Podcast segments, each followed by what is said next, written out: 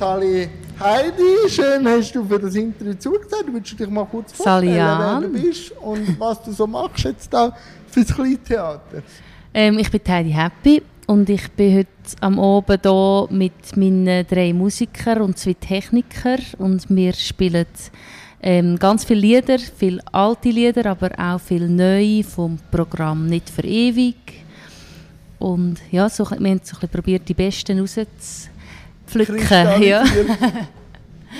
Warum macht Heidi das, was Heidi macht? Du willst antworten, weil es mich happy macht, gell? Nein, kann natürlich. Ja. Das mich interessiert, warum macht sie das, was sie macht? Und was ist das, was sie macht? Ja, also ich kann gar nicht anders. Ich habe so ein tiefes inneres Bedürfnis zum Songs schreiben. Es ist ähm, sicher auch zum mit Problemen fertig werden, um die zu verarbeiten. Kann ich die in diesen Geschichten, wo ich die Texte darüber schreibe, kann ich die wie ablegen. Ah, okay, so ad acta legen. Ja, genau. Und das Problem gewälzt hast. Ja, oder ja, ich finde manchmal auch die Lösung im Songschreiben in es kann sein, dass ich es wie von einer anderen Seite kann anschauen kann. Ja. Wie gehst denn du an so einen Text an? Muss es denn immer etwas sein, das persönlich an dir umnackt oder wo dich definiert? Oder kann das auch etwas sein, wo du beobachtest, wo du dann nachher für dich nimmst? Ja, es kann das Zweite sein, okay. absolut. Ja, ja. Es sind nicht, nicht alles Probleme von mir, aber es kann etwas Es muss ja auch nicht Problem sein, es kann genau. ja auch etwas freudig sein oder so, genau. aus dir rauskommt. Genau, es muss einfach etwas sein, das mich bewegt. Ob jetzt das äh, positiv oder negativ ist, kommt eigentlich nicht so drauf ab. Und dann kommen gerade so Textpassagen oder ja, wie, genau, wie so muss ist ich mir das vorstellen? ja, mich mit. meistens ist es, wirklich so eine, ein Teil von einem Text, wo, ich dann wie so, wo für mich logisch ist, dass der in- das Lied gehört und dann so eine Gesamtstimmung, also ähm, von den Instrumenten her oder von den Akkorden. Dann hast du gerade das Bild im Kopf. Genau. Und dann tue ich eigentlich wie das nachher ausschaffen. Also ich, ich, im Kopf ist es schon, aber ich muss es nachher wie irgendwie aufs Blatt bringen oder Jetzt könnte man ja das für sich selber machen, oder? Aber Ja. warum geht die Heidi dann auf die Bühne und warum geht sie auf die Bühne? Ja, das ist eine sehr gute Frage. Und ich bin auch im Moment, also jetzt an so einem Ort wie im Kleintheater, weiss ich wieder, warum dass ich das mache. Okay. Weil es ist schon, ohne dass Leute im Publikum sind, ist es hier innen schon magisch. Erzähl mir von dieser Magie. Vom also, ich nehme sie auch so wahr. Ja. Und man hört jetzt auch Musiker, die da... Die nicht können hören es, oder? es ist super, es, es ist so echt, aber erzähl mir von dieser Magie. Es ist einfach, also es tönt mega schön und es ist einfach, es fühlt sich einfach richtig an. Es ist so schön warm und es berührt einem. Es ist so, wie man äh, umarmt würde von der Musik. Und also es, es ist ja noch schräg, wenn, das, wenn ich das Gefühl habe von meiner eigenen Musik, aber es ist irgendwie, ja, man fühlt sich so umarmt. Mega schön. Vom Setting und dann äh, entwickelt sich deine Musik in diesem Setting Genau. anders. Ja, und das ist, also wenn wir manchmal an einem Ort sind, wo ich mich überhaupt nicht wohlfühle oder wo eben die Magie nicht hat, dann kann es sein, dass ich auch überhaupt nicht gut kann singen oder so, oder dass mir nichts gefällt, was wir machen. Und da ist es einem wirklich inspirieren, zum, zum Neues machen oder zum, ja. Aber wie geht der Heidi damit um, wenn es mal nicht so klickt? Aber wenn man jetzt an einen Ort hingeht, jetzt im Kleintheater, auf das kommen wir noch, aber wenn sie eine Show hat, wo man merkt, da passt es mir irgendwie nicht, aber man hat gleich Publikum, das wartet. Ja, ja, genau. Also wir, wir probieren natürlich immer das Beste zu geben. Okay. Aber es, ja, das ist ganz klar. Es sind ja auch Leute, die extra wegen uns gekommen sind, Ja. immer, oder?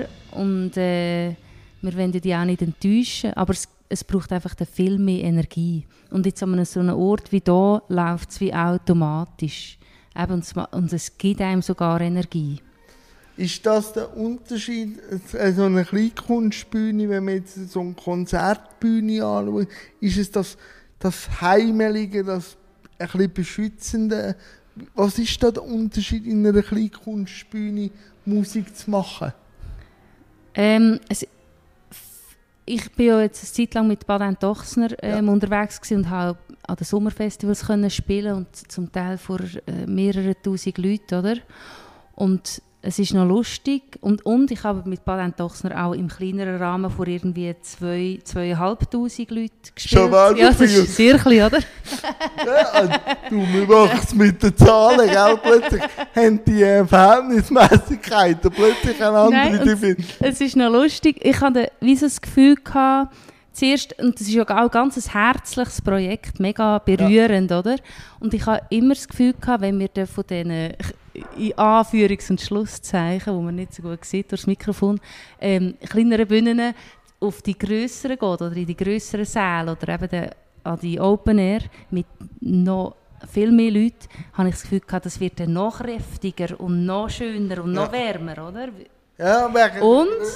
Es ist nicht so gesehen. Es ist irgendwann wird es wie abstrakt und dann Also ist das Publikum Masse, oder? genau, das Publikum einfach ein Ding Ja, und ein jetzt zum, Objekt fast. ja und es wird sogar fast noch kälter als jetzt eben in einem 2000er Saal oder so und da jetzt ist es einfach du nimmst wie jede Person im Raum wahr und das finde ich, also es kann beängstigend sein, aber wenn es eben so ein Ort ist, wo so herzlich und so schön eingerichtet ist, dann ist es eben schön. Eben, jetzt bist du lange mit Patent Ochsner unterwegs gewesen, jetzt machst du deine eigene Tour. Wie sind da Tourabläufe unterschiedlich, wenn jetzt du äh, mit jemandem unterwegs bist und jetzt wieder selber so ein Flaggschiff bist? Wie, äh, ist das so? Ja, es ist, wenn ich als Heidi Happy unterwegs bin, muss ich viel mehr organisieren. Machst du Und das gern? Überhaupt nicht. also und es ist nicht nur irgendwie Proben organisieren oder irgendwie eben in, in den Leuten durchgeben, wenn wir wo sein müssen oder so, sondern es ist auch äh, Gelder auftreiben, das mache ich gar nicht gern. oder äh, jetzt nehme ich, übernehme ich auch eine Zeit lang das Booking und dann ist Ah, einfach okay. so, ja, es ist sehr viel Arbeit, bis man dann auf dieser Bühne steht. Ja, Und- bevor man das eigentlich kann machen kann, was man machen will. Genau. Und also s- der andere Teil, der mir natürlich sehr gut gefällt, ist das ganze Album aufnehmen und also Musik machen, oder? Ja. Und das ist ja nicht nur auf der Bühne, sondern auch die vorher. Und dort bin ich jetzt bei Patent Dochsner, bin ich jetzt zufälligerweise bei dem Album gerade dabei gewesen, aber es ist, ist einfach von drei Live-Shows, haben wir glaube ich gespielt, die sie da aufgenommen haben. Ja. Aber die ganze Studiozeit hat es nicht gegeben. Und Und Das finde ich- auch noch magisch. Genau, das finde ich... ein die Augen müsstest du das schon noch ein bisschen so vielen, oder? Genau, also, oder einfach auch die, äh, die Zeit, wo etwas entsteht ähm, und wo man eben die anderen Leute so gut spürt, oder, mit denen, wo man Musik macht. Das finde ich schon etwas ganz Spezielles, was, was irgendwie dort kann wachsen ja. Ja, ich bin jetzt gerade nebenbei, weil ich in einem Monat das Bruce Springsteen-Konzert kann schauen Im letzten Grund bin ich jetzt am Autobiografie hören von ihm. Und mir er darf erzählen, wenn er seine Songs schreibt, eben, dass er monatelang sich kann in, in ein Stone-Studio einschliessen und Ja. viel und viel und viel und viel. Und manchmal auch der Kompass ein bisschen verliert Ja, ja. was er eigentlich wollen, geht es dir auch ein bisschen so? Oder hast Ich du einen klaren Plan, wenn du reingehst, was dann raus sollte? Ja, ich bin erstens nicht so eine Genaue Ah, Okay. und auch nicht eine Perfektionistin. Also, oder nicht Ja. mehr. Ja, ja, genau. Also ich, äh, bei meinen ersten Alben Ja, hat so, hat so jeder Ton müssen genau Okay. stimmen und ich finde jetzt die äh, zum Teil langweilig zum Hören, wenn, wenn so alles so... Perfekt ist. Ja, genau. Ich finde, jetzt ist mir viel wichtiger, dass es lebt und dass man eine Seele spürt. Wenn ist denn der Entscheidung gekommen, nicht müssen perfekt tönen? Habe ich, ich, ich habe das Gefühl, ich habe ein Aha-Erlebnis gehabt. Aber ich weiß jetzt gar nicht mehr wo. Mal, ich weiß wieder wo. Okay, erzähl. Und zwar bin ich äh, 2008 bin ich in Amsterdam gesehen und also ich habe drei Jahre dort äh, bis 2008, 2005 bis 2008 habe ich dort Schön gelebt. dort. Ja, sehr schön. Und äh, hat es dort viele so Singer-Songwriter-Cafés gegeben oder so, wo total unkomplizierte Setups hatten, wenn überhaupt. Ja. Und ich, und ich hatte dort auch ein paar Auftritte und habe auch viel können hören. Und ich habe einfach gemerkt, wie schön das es ist, wenn es nicht um Technik geht oder wenn das nicht im Zentrum steht. Ich habe es wirklich gemerkt, dass in der Schweiz ist das so ja, ein Thema so, immer. Wir sind auch, was Noten und alles anbelangt, es muss nach Schema Ja, genau. Sein. Und es ist einfach so, es, es ist für mich richtig befreiend gesehen, ähm, einfach, es hat einfach gelebt und es sind auch die, die, die etwas vorgeführt haben, haben, äh, haben zum Beispiel auch einfach coole Geschichten zwischen den Songs erzählt oder so. Es, hat, es ist wie gar nicht mehr so um die Qualität von dem Soundsystem äh, gegangen, um oder? Be äh, bestimmte Moment, wo ja dann ja, kreiert wird. Ja. Was ist denn so jetzt die Entscheidung für, nicht, äh, für das Album jetzt nicht für ewig? Was die Entscheidung war? Ja, oder was ist der Quintessenz? Weil ich würde dir widersprechen, Musik ist ja ewig. Mhm. Oder? Es ist ähm, eigentlich bezogen auf, auf den einen Song. Den nicht für ewig. Aber ich merke schon auch, dass nichts für ewig ist. Außer die Veränderung. Das ist ja, ja Veränderung ist, ist, ja immer das, was konstant ist. Also nicht mich so ja. wahr, aber wie ist es in der Musik? Und eben, es ist auch, es ist auch schön, dass irgendwie, man, also mir passiert es manchmal, dass ich einen Song aufnehme, wo ich das Gefühl habe, ah, der gefällt mir jetzt so gut, den, den werde ich irgendwie in zehn Jahren noch cool finden oder so. Und dann höre ich in zehn Jahren zurück und denke, Jesus Gott, was habe ich dort gemacht? Oder finde es irgendwie spannend, wie ich dort überlegt habe, weil das eine total andere Herangehensweise ist. Eine andere Heidi war, oder? Ja, irgendwie, ja. Also ich finde es gerade in Bezug auf Musik finde ich spannend, den Ansatz nicht für ewig. Aber eigentlich ist es dort gerade um die Situation in dem Song nicht für ewig gegangen, wo eigentlich ich davon singe, dass es nicht für ewig ist, dass ich gerade ein bisschen verrückt bin. Ah ja, so eine verrückte Phase kann natürlich auch nicht ewig gehen, weil das würde eben nicht gut gehen fürs Herz. Ja, Irgendwann. wäre ein bisschen anstrengend. Ähm, und dort war noch speziell gewesen, oder schön für mich, dass ich habe zwei Kinder und ich habe nach diesen Kind bin ich wie so ein bisschen in einem Loch und habe das Gefühl gehabt, ob ich überhaupt wieder Musik machen kann oder ob ich überhaupt wieder Musik machen oder überhaupt wieder auf eine Bühne. Und dann hat mich eigentlich mein Partner hat mich zum Haus ausgejagt. okay, so, fertig. Ja, ich soll wieder endlich etwas machen und jetzt nicht in meinem Elend ersaufen. Und dann war aber auch klar, gewesen, wieder Musik zu machen. Und dann habe ich, also er hat mich unterstützt. Ich hatte die Idee gehabt, zum Ephraim zu gehen. Und ich habe mit, mit dem Ephraim schon ewig lang Musik gemacht. Ja. Und aber eben dort eine Zeit lang nicht mehr. Und habe so ein bisschen daheim probiert und es ist einfach nichts rechts rausgekommen. Und dann bin ich zu ihm gegangen, ins Studio auf Zürich und es ist einfach grad, es hat gerade gesprudelt. Ich habe gerade gemerkt, der da Ortswechsel... Und ja, der Ortswechsel hat mir gut getan. Oder daheim habe ich jede Minute das Gefühl, es könnte wieder ein Kind zur Tür reinkommen. Ja, ja, Mami, Mami und dann... Und dort ist eben, bin ich wie so in, der, in dem Studio gesehen, in dieser musikalischen Umgebung und, und der Ephraim ist auch, hat einen grossen Einfluss musikalisch auf mich und hat auch zum Teil eben selber Ideen gehabt oder alle Ideen von mir super gefunden. und das hat Wie kannst auch du damit gut umgehen, wenn der plötzlich einer alles cool findet oder aber auch mal nicht cool findet? Ja, er weiß schon, was er, was er wenn muss sagen, okay. um mich zu pushen. Okay, okay. Wenn jetzt du die Touren so anschaust, eben, du, hast, okay, du hast schon ein paar Konzerte gespielt, aber jetzt gehst du noch einmal im Zirkus. Auf den können wir dann schon noch sprechen, aber wie läuft die Tour jetzt und wie funktioniert eine Heidi auf Tour?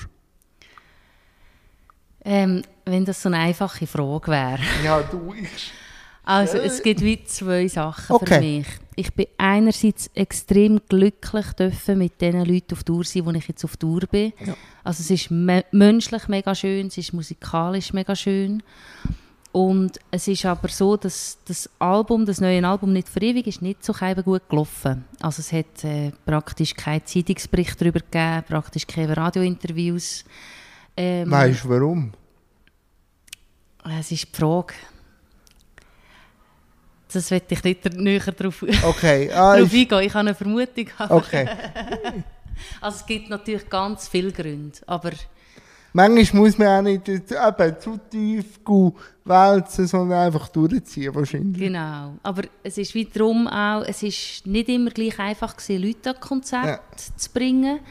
Und es gibt wie so, äh, es gibt Orte, die ausverkauft sind und es gibt einfach andere, die fast leer sind. Und wir haben so wie das beide, beide extrem, frage mich nicht warum. Oder mal, ich weiß eigentlich warum. Eben zum Beispiel das Kleintheater schafft es, dass es voll ist, oder? Weil sie einfach super Promo machen. Ja. Ich merke das nur schon, wenn ich irgendwie auf Instagram, erstens machen sie selber die ganze Zeit Posts. Ja. Ich merke, ich werde gefragt zum Plakat schicken, zum Flyer schicken und es wird dann auch noch aufgehängt. Ja, das Promoten ist eben schon auch... Es ist mega wichtig. Podcast, Ja. ne? Wenn mal eine Gästin oder so das eben nicht postet.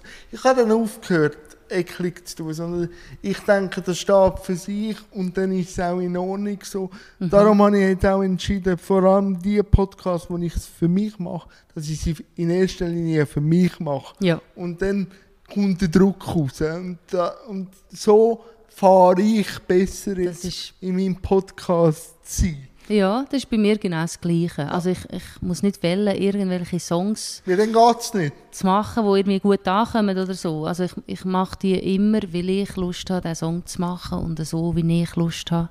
Und dann, dann singe ich ihn nachher auch gerne und ich habe das Gefühl, es schwappt dann auch über, eben in den meisten Fällen. Aber nicht über, immer. übermorgen geht es in den Zirkus.